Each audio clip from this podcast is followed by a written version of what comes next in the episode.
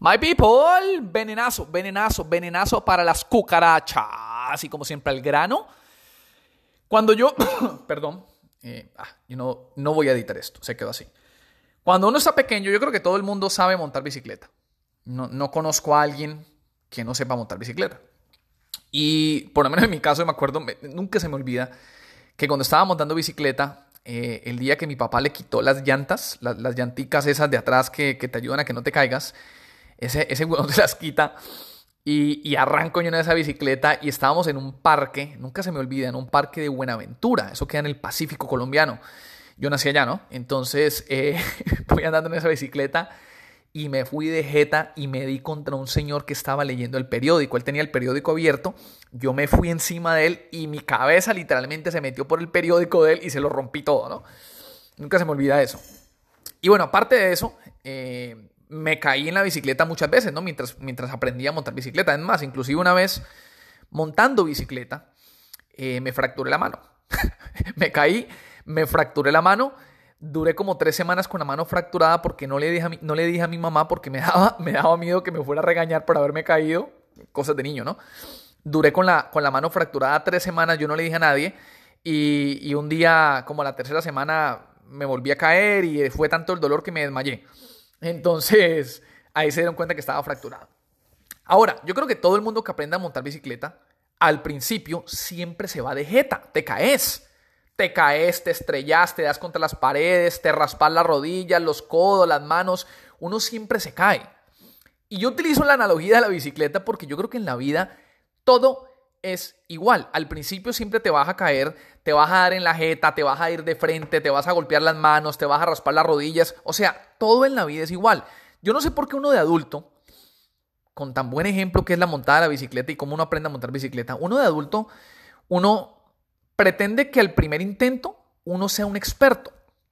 Ahora que estoy con el tema de, de aprender a editar videos, eh, que por cierto es una, es una herramienta súper poderosa, eh, el saber editar videos, porque en este mundo tan digital es importante que tú sepas editar videos, pues para, para, no sé, promocionar tus marcas. En el caso de nosotros con calidad insurance y colocar Atlanta, pues tenemos que promover nuestras marcas. Entonces hay que aprender a editar videos y colocar contenido, compartir contenido de buena calidad, con una buena edición, pues para que la gente obviamente la traiga más, ¿no? Entonces, ahora que estoy en ese, en ese cuento de editar videos, obviamente mis primeros videos no quedan bien editados. Ahora, yo igual los comparto. Yo comparto esa vaina, que se burlen, que puta me importa un carajo.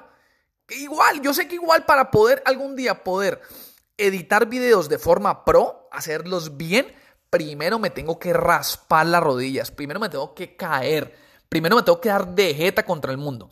Ahora, yo creo que la gran mayoría de nosotros estamos dispuestos a caernos, a rasparnos y todo eso, pero de adultos y aquí donde viene, digamos, el, venenazo para las cucarachas de este capítulo, es la falta, la disposición de aceptar y, de no importante, ni no importarte, hacer el ridículo.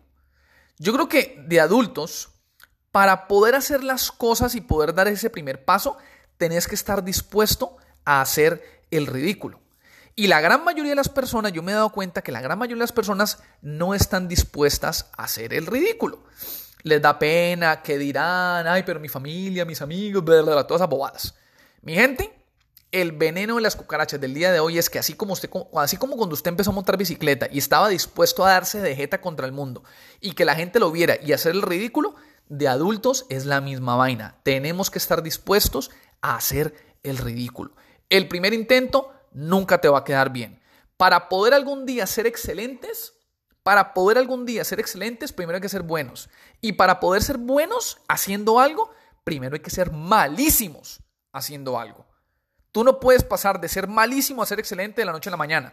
Primero es malísimo, después es bueno y después es excelente. Y ese proceso no te lo puedes saltar. Así que mi gente, veneno para las cucarachas del día de hoy, hay que estar dispuestos a hacer el ridículo.